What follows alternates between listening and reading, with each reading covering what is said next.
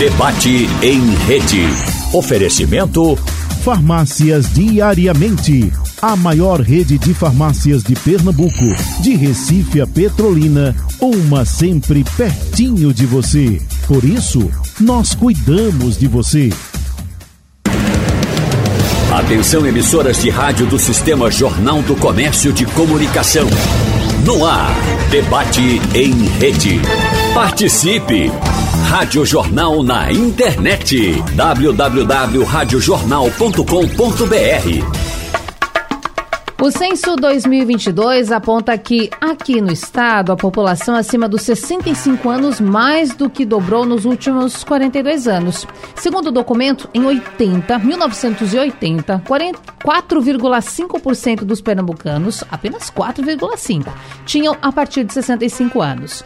Agora, em 2010, o número já saltou para 7,4% e em 22 passou de 10%.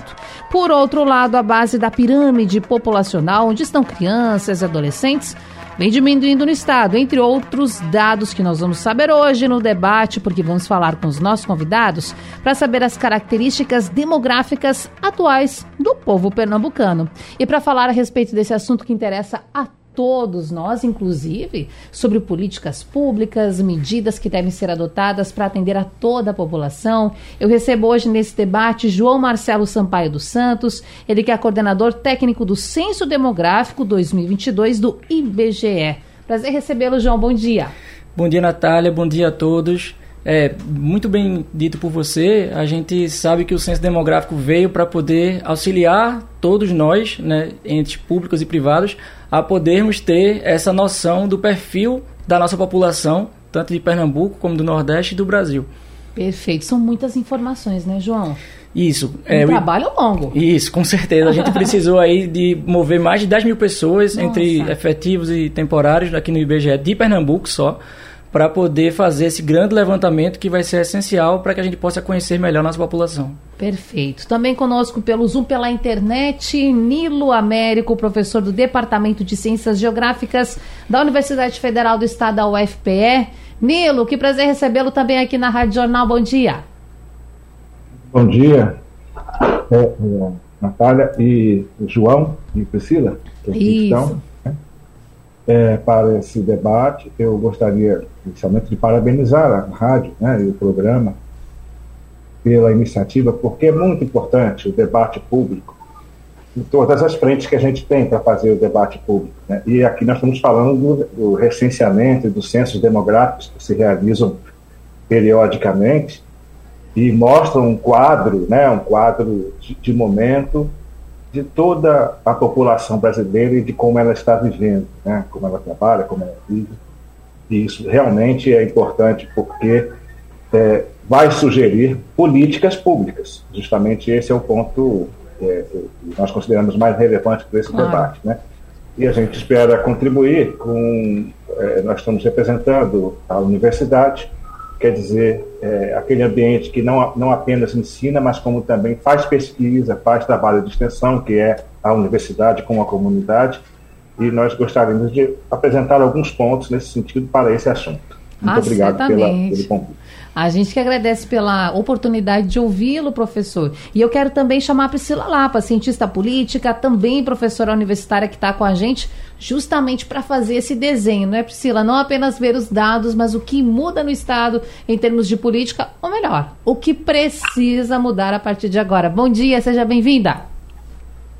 Bom dia, Natália. Bom dia a todos. Estava aqui na correria para chegar num lugar onde a conexão tivesse melhor. Deu tudo certo. Tudo certo. É sempre uma satisfação, é sempre uma satisfação debater né, temas relevantes. E eu acho que, principalmente depois, num processo um pouco, digamos assim, tumultuado, traumático, é, que envolveu né, as pessoas que é, não foram devidamente é, é orçamentariamente, né, mais precisamente, nesse processo do censo, que foi muito politizado no Brasil nos últimos anos, mas que é uma entrega extremamente relevante, é o balizador né, de todo o processo de produção de políticas públicas. E eu acho que o desdobramento disso em momentos como esse, em fóruns como esse, é fundamental para a gente se compreender, é o raio-x de quem nós somos, do que é que nós né, vivemos em sociedade e precisamos demandar do poder público né, enquanto população.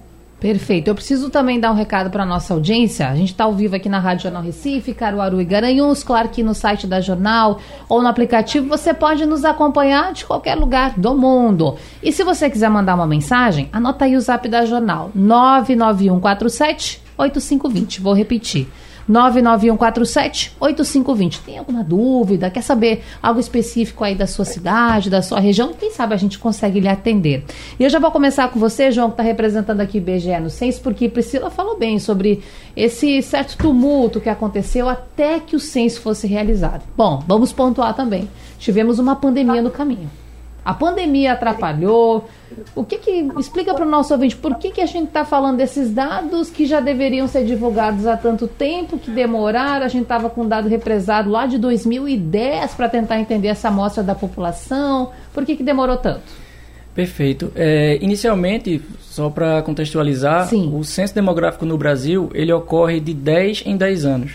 Então, naturalmente, é, o censo demográfico aqui deveria ter ocorrido em 2020 Porém, justamente por conta da pandemia, a gente teve que, né, toda a vida da população mundial, inclusive, ter precisou passar por certas adaptações e com o IBGE não foi diferente. É, o IBGE acabou tendo que adiar esse censo por mais um ano e posteriormente, por questões orçamentárias, é, acabou sendo adiado mais um ano. E aí a gente conseguiu fazer essa, essa grande operação, né, essa maior operação de pesquisa do país é, em 2022 e sim, devido a toda essa, essa conjectura, né, a gente precisou desse adiamento, mas eu prefiro analisar da, da forma positiva, no sentido de que a gente teve, vamos dizer assim, entre aspas, né, bem entre aspas mesmo, mais dois anos para nos prepararmos. Então foi do mesmo jeito que foi um, um censo atípico, onde a gente demorou 12 anos para fazer, entre um censo e outro, né, 2010 e 2022 a gente ganhou, entre aspas, de novo, mais dois anos para nos prepararmos. E aí, é, diante disso, obviamente não apenas por isso, por essa preparação a mais, mas a gente conseguiu fazer o melhor censo demográfico já feito na história do nosso país. Por que, que você acha que foi o melhor? Eu ia dizer justamente porque justamente a gente conseguiu é, implementar tecnologias, principalmente, é, aperfeiçoar treinamentos, processos de trabalho é, para você ter uma ideia, é a primeira vez que o IBGE consegue identificar cada domicílio através das coordenadas geográficas. Então, assim, a gente atualmente a gente consegue, não tem mais aquela questão que antigamente tinha de que ah, o IBGE não foi na minha casa. Hoje a gente consegue dizer que sim, fomos. O que acontece é que por questões metodológicas nem sempre a gente vai conseguir encontrar um morador na sua casa e aí obviamente que aí são outros leques de metodológicos que a gente pode em outro momento debater um pouco mais. Mas o que eu queria dizer é que graças a tudo isso que foi é, implementado, esse censo ele conseguiu ter a sua, a sua, entre aspas, parte positiva, levando por esse viés, obviamente, de olhar o copo cheio, digamos assim. Mas sim, não, não, temos como negar que isso foi um atrapalho. Isso foi um atrapalho do ponto de vista de várias, várias óticas, principalmente dessa de que o IBGE, é, tanto o IBGE como o nosso país como um todo, a gente estava carente dessas informações que deveriam ter saído em 2020, mas por questões externas ao órgão, IBGE, né, é, não deu, não deu para ser feito. Bom, agora estamos com os dados aqui, por exemplo, tem aumento na população idosa, aumento no número de centenários, estou falando do Estado, gente. Aumento também da população feminina, temos mais mulheres do que homens em Pernambuco. E dito isso, professor Nilo, eu quero saber das suas impressões. Assim que o senhor teve acesso a esses dados do censo, e claro, e aí nós vamos regionalizar, não é? Região metropolitana, Agreste, Sertão, é, Zona da Mata. O que, que mais chamou a atenção do senhor? O que, que nós podemos destacar? Olha, é, são muitos dados, como já disse o João, né? O, o, o IBGE é um instituto já antigo, 1938 começou no Brasil, né, o instituto a funcionar, para organizar toda, todo o território brasileiro, né, onde está incluído Pernambuco. Né. Então, é, o que chamou a atenção nos dados é, regionais, isso inclui o estado de Pernambuco e os municípios, é, eu vou pontuar algumas coisas, vou deixar outras, evidentemente, mas é, é, é, duas características chamaram a atenção. Né? É, o que se chama aumento de número de mulheres é o aumento no dado. Né? Então, na verdade, é, nós temos mais pessoas, mulheres, né? população de mulheres no Estado e, evidentemente, em alguns outros estados também, mas vamos falar de Pernambuco. Né? Isso acontece por diversos motivos. Né? É, não apenas é, falecimento de homens, mas também migração. pode ter havido isso, então precisa estudar bem por que aconteceu isso, né? E isso faz parte do, do pensamento da política pública, né? Então vamos responder isso agora, não é exatamente isso, mas o ponto que chamou a atenção, um deles foi esse. E outro ponto foi o aumento nos dados da população chamada idosa. E aí também temos é, várias questões, né? Uma delas, o que, que é idoso? 60 anos ou 65? Veja bem, são cinco anos de diferença. Para essa faixa etária, faz um enormes, enorme diferença. Né? É 60 ou 65 anos? Então, também tem que pensar nisso. Né? O aumento da população é, chamada idosa, 60 ou 65 anos, no Estatuto do Idoso, do, do, Estatuto do Idoso é 60 anos. Né? Mas tem alguns benefícios que vão marcar a idade de 65, e as tabelas que aparecem na mídia marcam a idade de 65 anos. Né? Então, isso chamou muito a atenção, esse aumento no estado de Pernambuco, né, nesses dados. Então, eu queria pontuar, sobretudo, esse, esse, esses dois eh, marcadores, né, da característica da população de Pernambuco, feminino, e a questão do idoso, sobretudo, porque realmente vai exigir tecnologia, de inovação social e políticas públicas. Né? Então, isso, para pontuar, eu acho isso.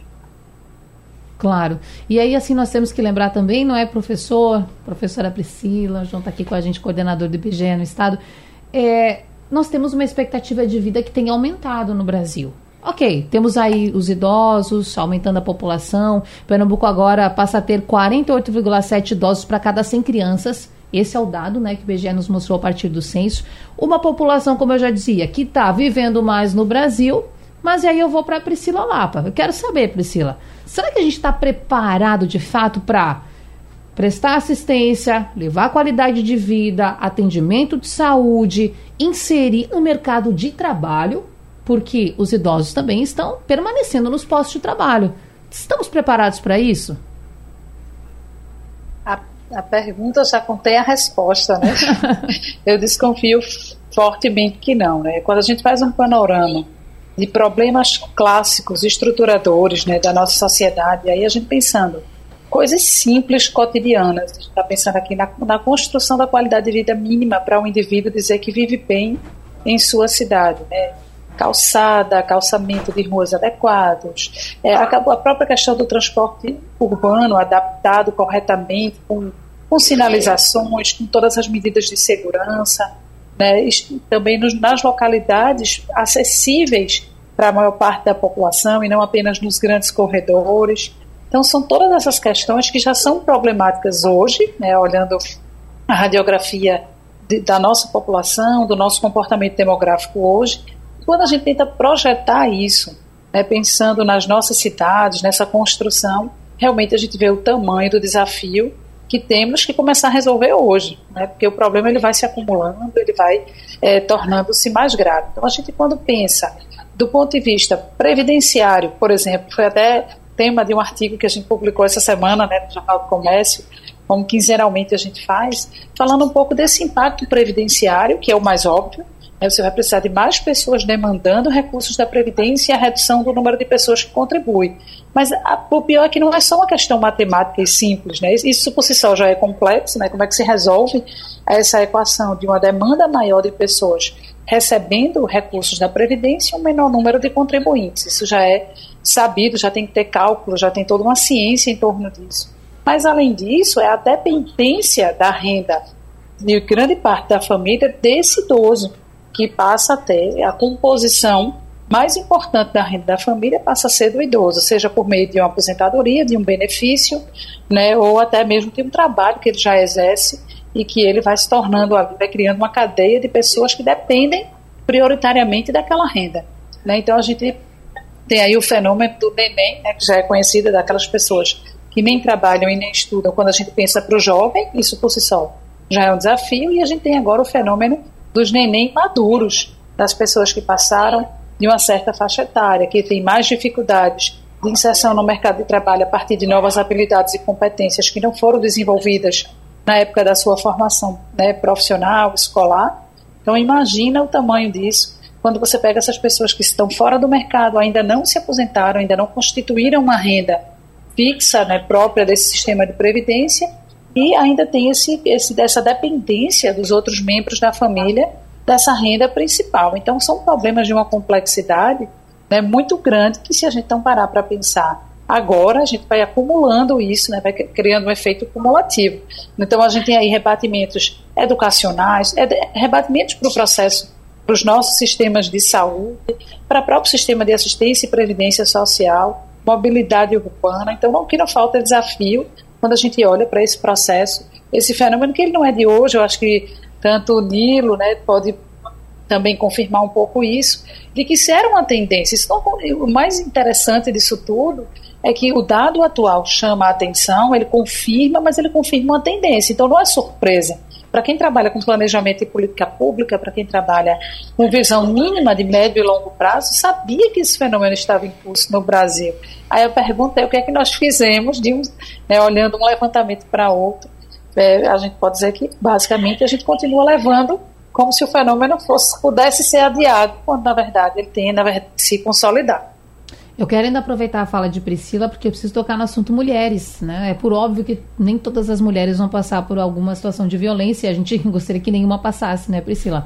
Mas as mulheres são muito vítimas de violência. A gente tem um estado onde as mulheres são maioria, temos um estado em que uma governadora, mulher, administra o estado, temos uma vice-governadora, temos expoentes femininos, mas temos problemas também como a violência contra a mulher e a inserção da mulher no mercado de trabalho.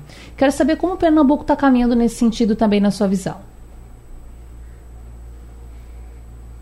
Pergunta, eu não entendi. É para a Priscila. Ouviu, Priscila? Tá com a gente pela internet. Tô, deu uma oscilada aqui no meu sinal. Eu ia Pronto. fechar a câmera, mas eu voltei. Quer que eu repita? Sim. Não, deu para escutar, pera. Pronto. Tranquilo.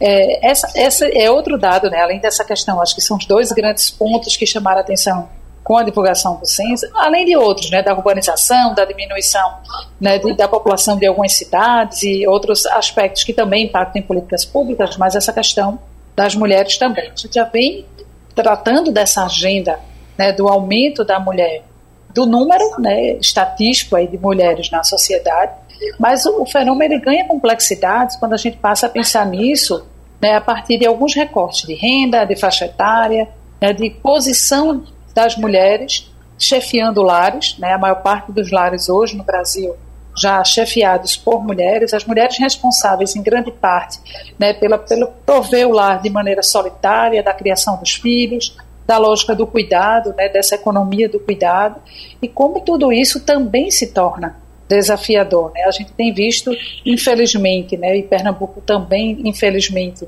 desponta dentro desse quadro crítico né, de violência contra a mulher, parece um fenômeno que não está sendo freado, né? parece um fenômeno que é, aparentemente as soluções parecem distantes, principalmente da, da questão de prevenção, né, da gente trabalhar um processo preventivo, né, de evitar esse processo de violência. Mas o fato é que isso está na agenda.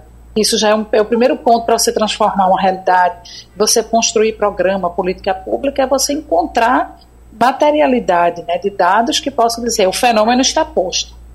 O que é que precisa ser feito né, a partir desse entendimento? Né? Então, não há dúvidas de que as mulheres passam a compor uma agenda de políticas públicas a partir da ideia de priorização. Política pública se faz com um desenho de um público-alvo muito bem feito e também com essa questão de priorização. O orçamento público, eu sempre digo aos meus alunos, a gente pode pensar o país que a gente quer, sonha que o Brasil seja, a gente pode usar uma referência do país mais rico do mundo, o melhor orçamento do mundo, mas ele sempre vai ter problemas de alocação, de distribuir esse orçamento em torno de prioridades. Porque a sociedade, a, a esfera coletiva, ela é isso. O que é prioridade para mim pode não ser para você, pode não ser para outras pessoas. Então, essa discussão, essa construção e o entendimento de prioridade é o que falta para a gente enfrentar uma série de fenômenos, entre eles esse da violência né, contra a mulher. Já é algo que está em evidência, mas que ainda passa longe né, de algo solucionado pela priorização. Precisa priorizar, precisa ter clareza na, na forma de enfrentamento e dados né, que provêm de censos e outros levantamentos são fundamentais para demonstrar né, o tamanho do crescimento da população feminina, onde ela se encontra, as suas vulnerabilidades, para que os programas possam ser mais responsivos e dar conta melhor desses problemas, dessas questões. Muito bem, eu quero ouvir João Marcelo agora que está representando o IBGE. É claro, João, que eu quero saber das impressões também do IBGE, o que mais chamou a atenção, o que pode ter sido novidade, o que pode não ter sido. Mas eu preciso entrar primeiro em outro ponto aqui, que vem lá do Agreste do Estado, em Caruaru.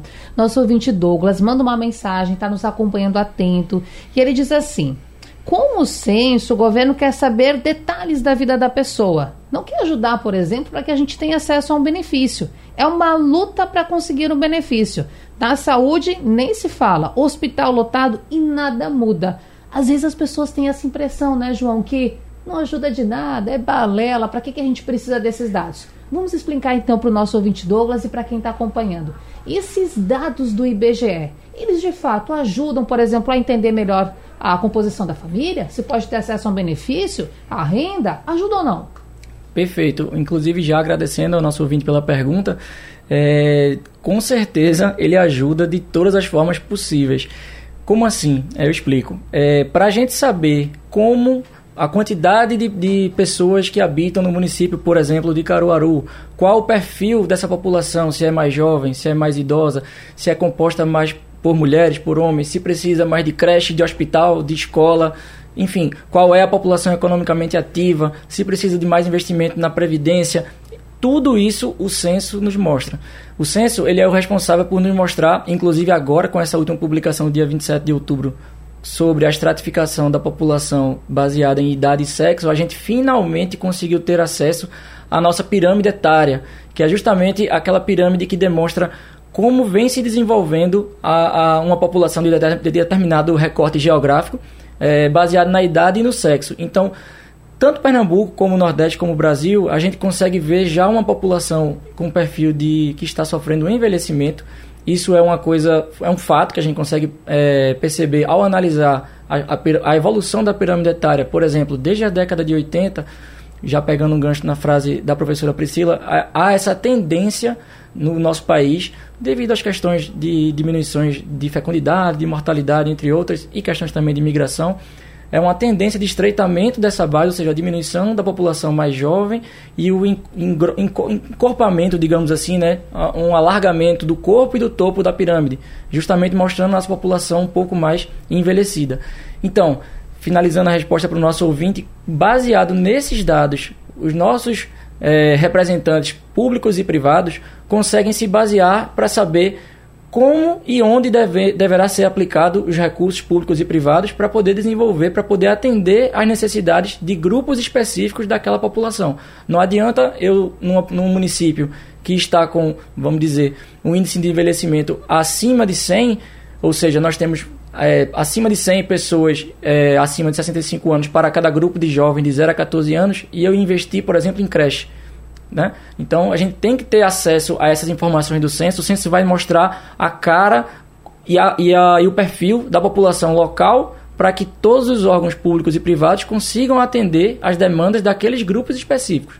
Perfeito. Então, Douglas, eu sei que muitas vezes é difícil, né? A gente tem dificuldade até conseguir, pode ser burocrático o processo, mas assim, procure o CRAS, procure as unidades que possam lhe ajudar e representando o seu nome, mas toda a nossa audiência, para que possa ter acesso ao benefício caso você tenha direito e precise, não é? Quero voltar. Desculpa, João, só se eu puder complementar, aproveitando o gancho. Sim. É, várias pesquisas do IBGE, não só o censo, que a gente precisa ir até o nosso informante, como você pode chamar assim, de pessoa física ou de pessoa jurídica, tanto faz.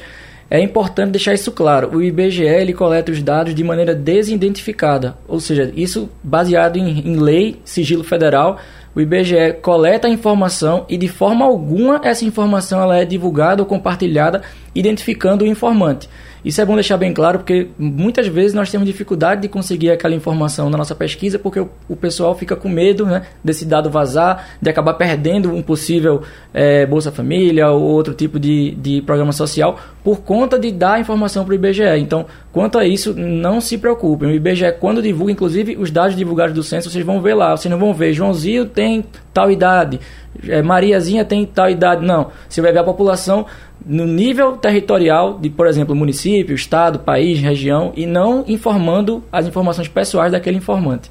Muito importante fazer essa ressalva, não é, professor Nilo? Porque eu fico pensando aqui, que Brasil seria o nosso? E claro que a gente tem muito a crescer, muito a melhorar para levar qualidade de vida para mais pessoas, levar o básico de atendimento para muita gente. Mas que Brasil seria esse se a gente não tivesse ideia de onde os problemas também são concentrados, né? Exatamente. Olha, é, é, é, aliás, esse é, o, é, a geografia, né? Eu sou geógrafo, é, com doutorado, evidentemente, porque estou na universidade, com pós-doutorado, então, há muito tempo eu lido com essa ciência, né? Trabalho no departamento de ciências geográficas. A, a, a, ontem eu dei aula, tem, nós temos uma disciplina, todo o departamento de geografia tem uma disciplina que se chama Geografia de População. Geografia da População. Ontem mesmo eu estava ministrando essa aula, né? E veja bem, o tema de ontem foi o recenseamento, que é o censo. Né? Sim. Então, estou voltando um pouco, né, essa ideia do recenseamento e sua relação com, com, políticas públicas, que na verdade é a participação, a democracia. Estou pensando aqui no, no ouvinte, no público que acabou de, de é, é, é, se comunicar com a rádio, né, com o programa. Então, é, nós estamos aqui fazendo esse debate público para fomentar a participação né? A participação, sem participação, a gente não, não consegue resolver nada, né? não consegue transformar. Né?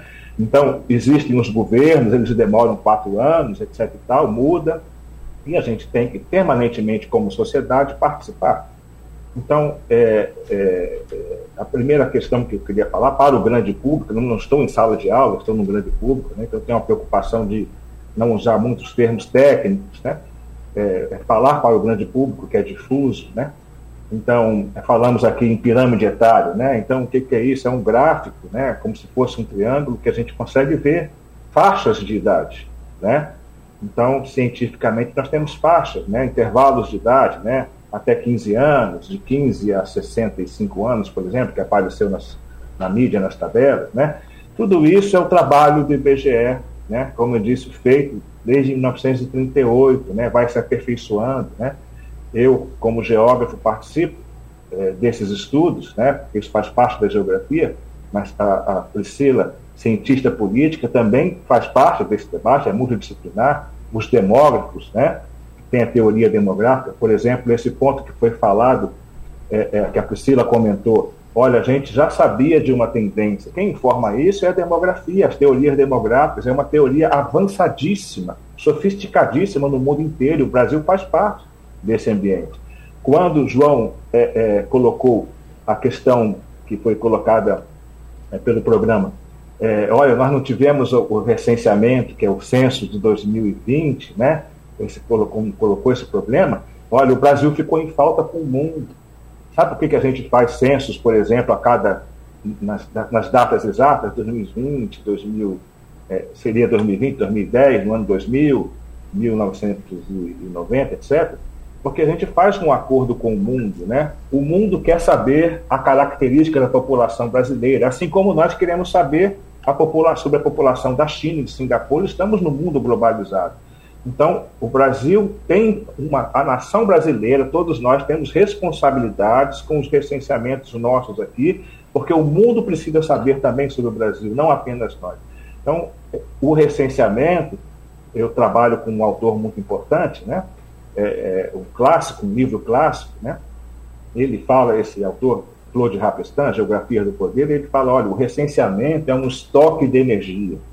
O que, que é um estoque de energia? Imagina uma represa uma represa é um estoque de energia. Quando você solta água, gira aquelas turbinas e aí vem a energia hidroelétrica, né? E se você abre a represa, aquele rio deságua, pode até causar problema, então tem que controlar.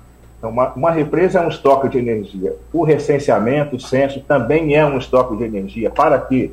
Para que a gente fomente inovação social, tecnologia de informação social, ou seja, as políticas públicas necessárias Olha, se eu sei a característica da população de Pernambuco, porque o DGE, nesse trabalho maravilhoso, fornece esses dados, a gente precisa cruzar esses dados, né, aquela, aquela informação numérica, né, e, e, com certeza precisa avisar os ouvintes, isso tem uma proteção, né? Claro. Mais um exemplo da aula de ontem.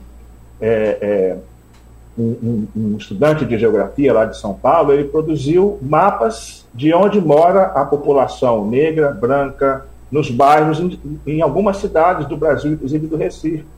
Ele fez isso porque ele tinha acesso à informação do domicílio, né? Mas ele não poderia dizer no mapa que no, no domicílio mora João, que é branco, Maria, que é negra no, no outro. Ele não podia dizer isso, né? mas simplesmente localizar aonde, por, por cor, né? classificação do IBGE, onde estava localizado nos bairros, nas várias cidades do Brasil. Isso é muito importante, né? Porque junto com a, fa, com, a, com a faixa etária, ou com a questão do gênero, masculino, feminino, ou se é criança, se é jovem, se é idoso, junto com isso, vem a informação também da cor e tudo, cruzando todos esses dados, nós podemos ter informação sobre a característica. O que eu estou falando? Continuo falando sobre a importância de se fazer o recenseamento. Sim. Mas vamos lá, é, é, é, vamos ao ponto. É, é, o que, que nós temos aqui, então, é, para pensar a, a, respeito de Pernambuco? Eu fiquei pensando, a partir desse dado, a partir desse debate, e nós temos que pensar, sobretudo no idoso, vou puxar um pouco, pouco para a questão do aumento do número de idosos no Recife. Né? Então, como eu falei, 60 a 65 anos. Estatuto do Idoso é uma lei federal, ou seja, pode ser aplicado em Pernambuco. Os políticos e a sociedade pode pensar nela, né? E o que que ela traz, né? Ela traz diversas informações, né? É, diversas é, é, pontos legais, né? Que nós e é muito importante para a população idosa, né? Então, por exemplo, ela é, pode nos, nos informar sobre que o idoso tem prioridade, prioridade é, em políticas públicas. Então, mas prioridade não quer dizer só vamos pensar no idoso. Claro. Tem criança, tem as mulheres, etc. Tal, prioridade, ou seja, como a Priscila falou, como que eu vou organizar o orçamento? Né? Como que a governança vai organizar o orçamento? Né? Então, temos prioridades, a lei garante isso, esse estatuto precisa ser usado, a sociedade precisa participar e pressionar por isso, né? a mídia, a informação e a universidade, com conhecimento, precisa se juntar e, e colocar isso na cultura da população. Né? Estatuto partir... que completou 20 anos recentemente, inclusive, né, professor? E precisa. O Estatuto completou 20 anos recentemente, né? E precisa de muito avanço ainda. Isso, porque, por exemplo, eu fiquei pensando, geriatria, é, na parte do idoso, é a ciência da saúde, é médica, problemas médicos. Qualquer idade tem problemas médicos. Né? Se for pensar, os jovens também, vacinas, etc. E tal. Qualquer idade tem, não é apenas o idoso. Né? Mas geriatria é a parte da medicina especialista. Mas e a gerontologia? A gerontologia é uma ciência multidisciplinar. E eu fiquei pensando, aqui no Pernambuco, o recorte de Pernambuco, nós não temos ainda essa ciência na universidade pública. Temos oferecimento, que é o curso de tecnologia social, temos oferecimento em EAD, universidades particulares. Sim. Aí pensando aqui do meu quadrado, como que a universidade, as universidades públicas de Pernambuco podem contribuir? Bom, a universidade pública é muito forte, não só em ensino. As universidades particulares também são, têm ensino, então pode fazer lá. Mas é muito forte em pesquisa e extensão, como eu falei, que é aquele trabalho universidade comunidade. Então, vou sugerir a nós, a Universidade Pública de Pernambuco, para que trabalhe junto com o governo do estado, os municípios, né, pensar isso, né, é, é, é, para pensar em, por exemplo, a gente pode organizar cátedras, cátedras sobre gerontologia, que é uma área multidisciplinar, psicologia, arquitetura, geografia, sociologia, ciência política, economia, né, é, é, sociologia, antropologia, tudo isso vai dentro do, da ideia da, da ciência gerontológica, né? E, e, podemos pensar cátedras, podemos pensar palestras. Eu, individualmente, como professor, posso fazer artigos, posso Sim. estimular alunos a fazer pesquisas sobre gerontologia. É, eu fiquei pensando também nesse programa, nessa relação de jovem com, com, com, com, com idosos, né? Esse é um problema também da gerontologia, né?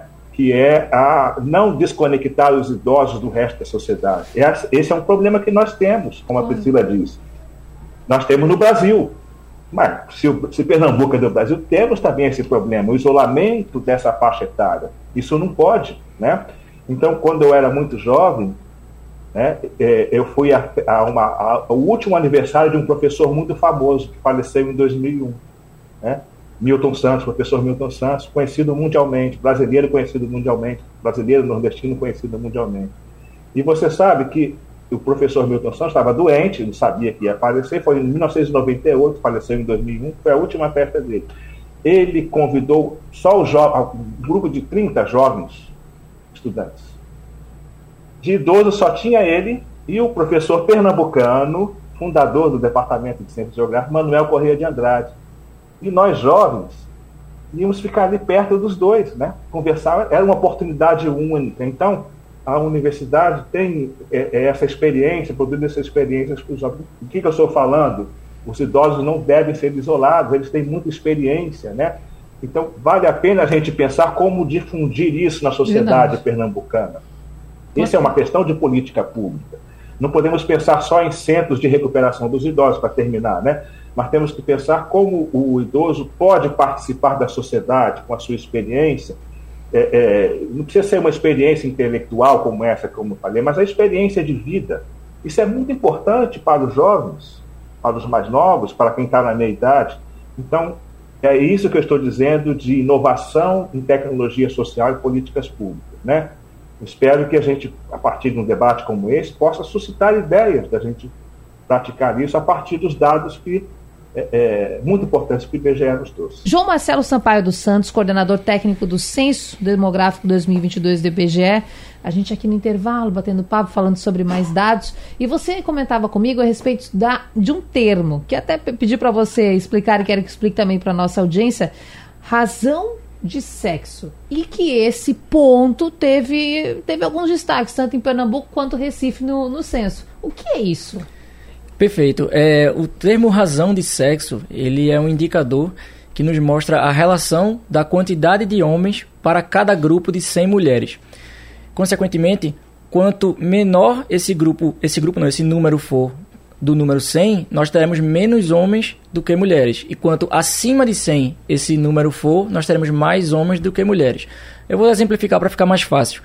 É, no caso aqui de Pernambuco, é, o estado ele foi o top 3, né? ele foi o terceiro com a menor razão de sexo. Ou seja, Pernambuco teve 91 homens para cada 100 mulheres.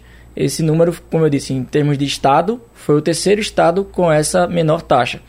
É, quando a gente vai falar de município, a gente pega a, a, nossa capital, Recife, ele está no top 6, né? Ele foi o sexto município com a menor é, razão de sexo do país. Recife está com aproximadamente 86 homens para cada 100 mulheres. Então, esses dois foram sim pontos específicos. Claro que, mais uma vez, no caso de Pernambuco, eu falei 91. Para a gente ter um nível de comparação, o Nordeste está com aproximadamente 93 e o Brasil está com aproximadamente 94 homens para cada 100 mulheres. Então a gente tem isso como uma tendência, tanto em Pernambuco, em Recife, Pernambuco, Nordeste, Brasil, é uma tendência de termos menos homens do que mulheres, principalmente por conta das questões é, de níveis de mortalidade, né? Mas também a gente pode, quanto mais nos aproximarmos do recorte geográfico, ou seja, quanto mais específico a gente for, outras hipóteses podem ser levantadas quanto às questões de saldo, de saldo migratório, questões econômicas locais, enfim. Bom, e aí, claro, gente, nós temos que também entender, eu quero ainda aproveitar a Joana nessa fala, porque nós vemos os homens, e aí, claro que eu não tenho um número aqui agora, mas você pode me ajudar, tem mais, muito mais conhecimento que eu a gente vê os homens mais inseridos no mercado de trabalho. Como isso impacta também? Se nós temos mais mulheres no Estado, mais meninas nascendo, é, é de se pensar isso, porque nós temos os homens mais inseridos, recebendo mais, com uma renda mais alta. Como encaixar tudo isso dentro de uma realidade demográfica? É, perfeito. O que, eu, o que eu acredito é que a gente pode ter mais detalhes quanto a essas questões é quando o IBGE conseguir soltar essas informações do censo 2022. Atualmente, nós só temos esses dados baseados no censo de 2010.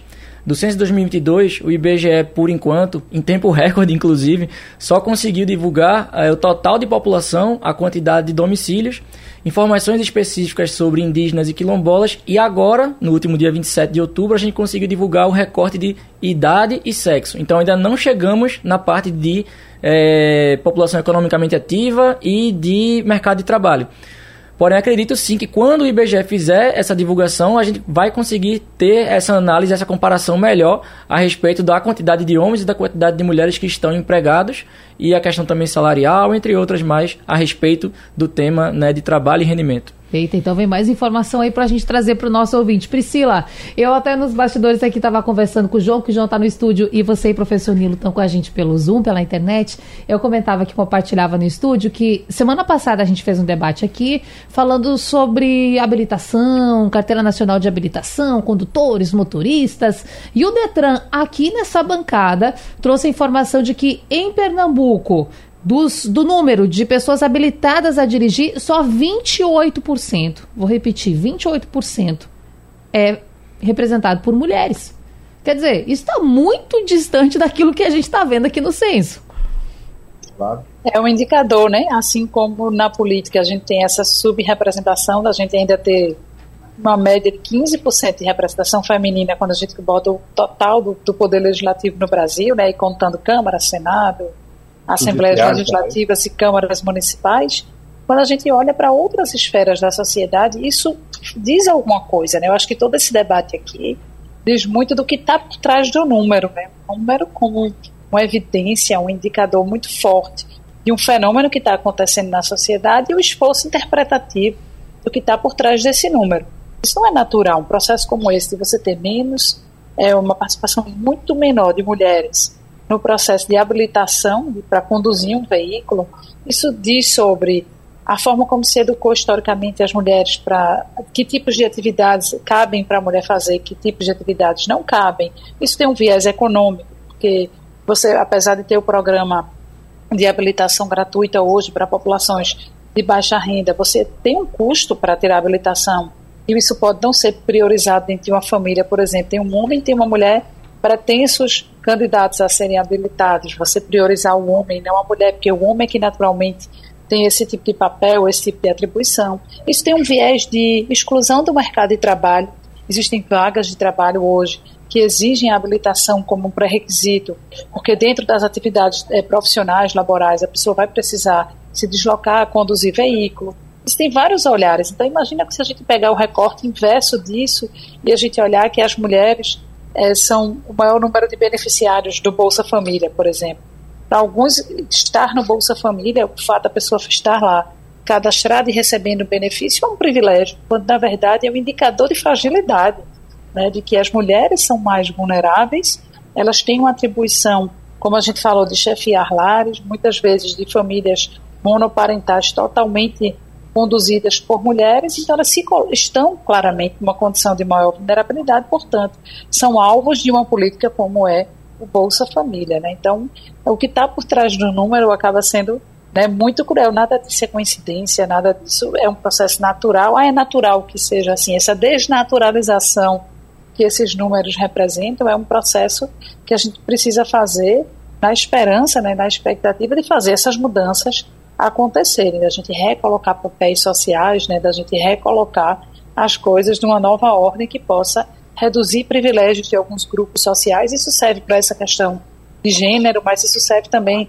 para questões raciais, para questões ah. regionais, de divergências regionais. Isso serve para o binômio clássico entre cidade e campo. Isso serve para várias, eh, vários vieses que a gente quiser olhar para as desigualdades e para as exclusões que tanto caracterizam, infelizmente, né, o nosso país. É, são muitos grupos sociais que precisam ter essa atenção. Agora, professor. Nilo, eu quero fazer essa projeção com o senhor para o futuro. Se eu estou tendo esse dado, e que o senhor mesmo já me disse, já disse para a gente aqui que não era novidade, que já era aguardado, que temos mais mulheres do que homens. Mas, em contrapartida, a mulher, sem tanta evidência assim, o que, que a gente tem que fazer para mudar esse cenário? Então, é, nós precisamos de ousadia e de criatividade. Precisamos fomentar culturalmente isso. Né? Por isso, válido fazer o debate e, e também as pesquisas e os estudos. Ousadia e criatividade. Vamos pensar o seguinte: há pouco tempo nós tivemos eleição para Conselho Tutelar. Não é isso? Sim. Foi mês uma, passado. Uma, um evento, um evento que é, é, historicamente, essa última eleição movimentou muito, muito todo o território nacional. Né? Nunca vi, claro que tem a internet que conseguiu, permitiu né, que, que nós é, é nos chamasse a atenção, participação foi bem maior dessa última vez, agora, esse ano. Eu vou colocar é, questões, é, pontos ousados e talvez criativos. Precisamos de ousadia e criatividade. Por que, que nós não temos, não imaginamos na, na política, um conselho de mulheres em municípios? Ao mesmo tempo, por que, que nós não podemos imaginar um conselho de anciões e anciãs? É? Diversas sociedades do mundo, que nem são tão urbanizadas assim, têm conselhos de anciãos. Né? Por que, que nós não podemos ter um conselho de, um conselho de, de mulheres e também um conselho de anciãos? Porque, veja bem, a, a, a professora Priscila lembrou da subrepresentação das mulheres no legislativo, etc., mas também no judiciário. Também as mulheres estão subrepresentadas no judiciário. Né? Então, eu acho que a gente pode ser ousado se a gente não joga na cultura, né? não distribui culturalmente para a sociedade, a gente não consegue mesmo. Né? Então, precisamos de criatividade, por isso que a gente fala tecnologia social, né? Não, não podemos reduzir tecnologia ao microfone, ao aparelho, ao, isso também é tecnologia, mas existe, já está assentado mundialmente o conceito de tecnologia social. Para isso precisamos de criatividade e ousadia, né?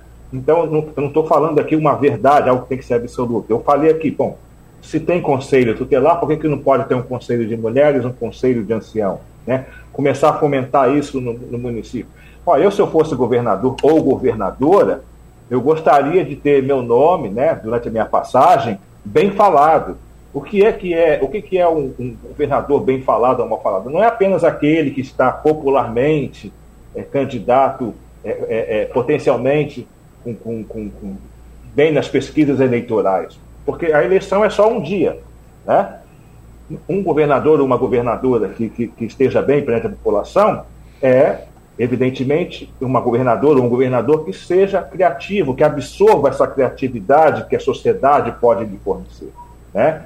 É, é, e essa ousadia, né? Então, ousadia é muito importante, não podemos ficar aqui reclusos. Eu tenho esses dados, como a Priscila falou e eu tenho Sim. falado, o próprio João Marcelo sabe disso, essas tendências já estavam aí desde 1980, pelo menos, todas elas que nós estamos falando, do envelhecimento, né? E, e, e, da sobre-representação das mulheres, de quanto as mulheres, do salário das mulheres, há muito tempo a gente sabe disso e não, e não temos mudado. Será que não nos falta criatividade e ousadia? Eu creio que sim. Né? Eu tenho essa aposta, essa hipótese. Né? E essa hipótese não é um chute. Né? Eu venho de uma universidade, eu represento uma universidade. Eu sei que, que os jovens estudam, apresentam de trabalho, de TCC, de mestrado, doutorado. Nós estamos falando isso. Isso está depositado nos repositórios dos trabalhos, das, a, gente, a gente deposita os trabalhos, de, mesmo de um graduando, de uma graduanda, a gente deposita na internet. Qualquer cidadão pode ter acesso a isso. Claro. E nós estamos dizendo isso, né?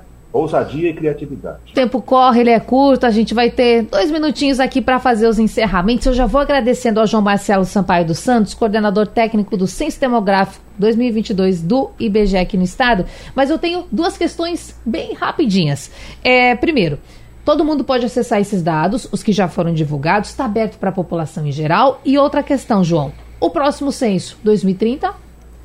Exatamente. É incrível essa pergunta porque é IBGE, é, a gente todo esse trabalho que a gente teve, de nada vai adiantar se o censo fica lá guardado na prateleira e ninguém utilizar. Como o professor Nilo falou, né, essa represa de dados fica lá trancada e se ninguém transformar ela em energia, não vai ter adiantado de nada. Então, sim, todos os dados estão disponíveis para qualquer pessoa, basta entrar em contato é, seja diretamente com a nossa unidade estadual, através do telefone DDD 81 3272 4095, ou diretamente no site do IBGE, que é o censo.ibge.gov.br, lembrando que esse é o site especificamente para os dados do censo, ou o ibge.gov.br para qualquer dado de qualquer pesquisa do IBGE. Qualquer pessoa pode chegar lá, pegar de graça, tá, pessoal? Não tem problema nenhum. É, inclusive, a gente até aproveita o espaço para poder justamente é, incentivar né, o pessoal a procurar o IBGE é nosso, o censo é nosso, não é do IBGE, não é do coordenador, é de toda a população. É, e sobre o próximo censo, sim, ele está previsto para 2030, tá? Então, se Deus quiser, daqui a um pouco sete anos, né, a gente vai fazer outro censo com certeza melhor do que esse, cada vez mais. Que bom. Eu quero agradecer também Priscila Lapa, cientista política, professora universitária, e o professor do Departamento de Ciências Geográficas da UFPE, professor Nilo Américo. Gente, prazer recebê-los aqui. Obrigada pela atenção também. Fizeram um esforço aí para estar com a gente pela internet. Foi muito bom. Até a próxima. A gente que agradece, estou sempre à disposição. Abraço, professor. Abraço, abraço. Gente, eu preciso fechar aqui com um recado rapidamente que eu já ia esquecendo, mas o tempo ainda permite a gente. Falamos que as meninas são, são maioria? Pois então, João, que está com a gente aqui na bancada, vai ser pai da Maria Clara. É isso? Mais uma menina em Pernambuco? Perfeito. Exatamente. Como bom representante do censo, estamos aí, né? Justamente contribuindo com a estatística. Parabéns, muita saúde. Ela está sendo gestada, vai chegar já já. E essa mensagem chegou para a gente logo cedo, da Cecília e do Manuel Santos. Mandaram um olá para a gente. Então, registro feito, muita saúde, que venha mais uma menina para povoar nosso estado. Esse debate fica salvo lá no site da Rádio Jornal Naba de podcast. Madrugada tem reprise e amanhã a gente se encontra de novo. Até lá. Sugestão ou comentário sobre o programa que você acaba de ouvir, envie para o nosso WhatsApp 99147 8520.